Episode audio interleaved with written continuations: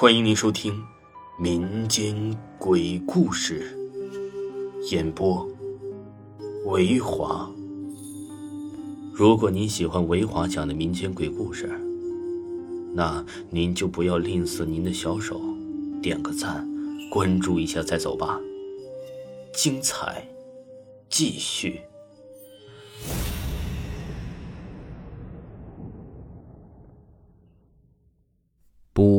神师，本故事纯属虚构。我呢叫白长安，今年十七岁，八岁那年就跟爷爷来到了一个陌生的小县城，开了一家棺材铺。原木棺材是从厂里批发的，爷爷主要是给棺材画漆。今天呢，趁着天气好，我正要把几个受潮发霉的棺材盖搬到外面，打算晒晒干。爷爷在后面叫住我说：“别搬了，太阳色黄，风往北吹。这天热不了几个时辰，顺便把门也关了。今天呢，咱开不了张。”我照做后皱了皱眉头，对着爷爷说：“都好几天没开张了，家里就剩几百块钱了，过几天又要交房租，到时候拿不出钱，肥婆又要瞎说了。”这肥婆呢是我的房东，四十出头，走起路来浑身的肉都在抖，说话极为尖酸刻薄。我每次看到她都赶紧离开，他也不喜欢跟我说话，因为他嫌我是做死人生意的，晦气。爷爷点了一根自己卷的烟，抽了一口，说：“ 时来自会运转。”砰砰砰！突然有人敲门，我急忙跑了过去，打开了门栓。刚要开门，爷爷呢突然叫住了我：“你还记得刚才我跟你说些什么了吗？”我想了想，笑着对爷爷说：“这不就是时来运转吗？”爷爷气得摇头，厉声说：“快把门栓插住，今天不会有生意。我早上的卦象也有异常，这来者肯定不善。”我反应过来，刚想插住门栓，结果“砰”的一声，门就被踹开了。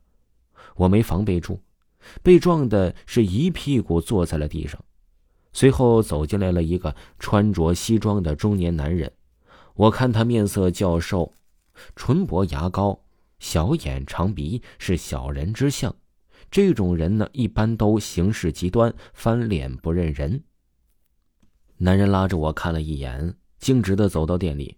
看到爷爷一脸怒气，又假惺惺的笑着说：“白老爷子，好久不见呐，气色不错呀。”爷爷指着男人大声说：“你给我滚，再也不要回来！”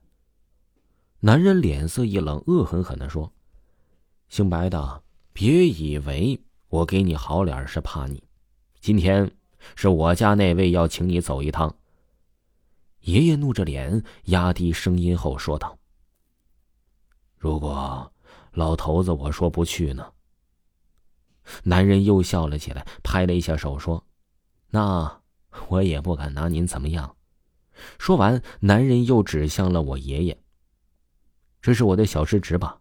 长得和师姐可真像。”爷爷一下坐起，狠狠的拍了一把桌子，怒喝道：“逆徒，你想干什么？”爷爷刚说完。突然，从外面冲进来了三个壮汉，把我从一把从地上给提起了。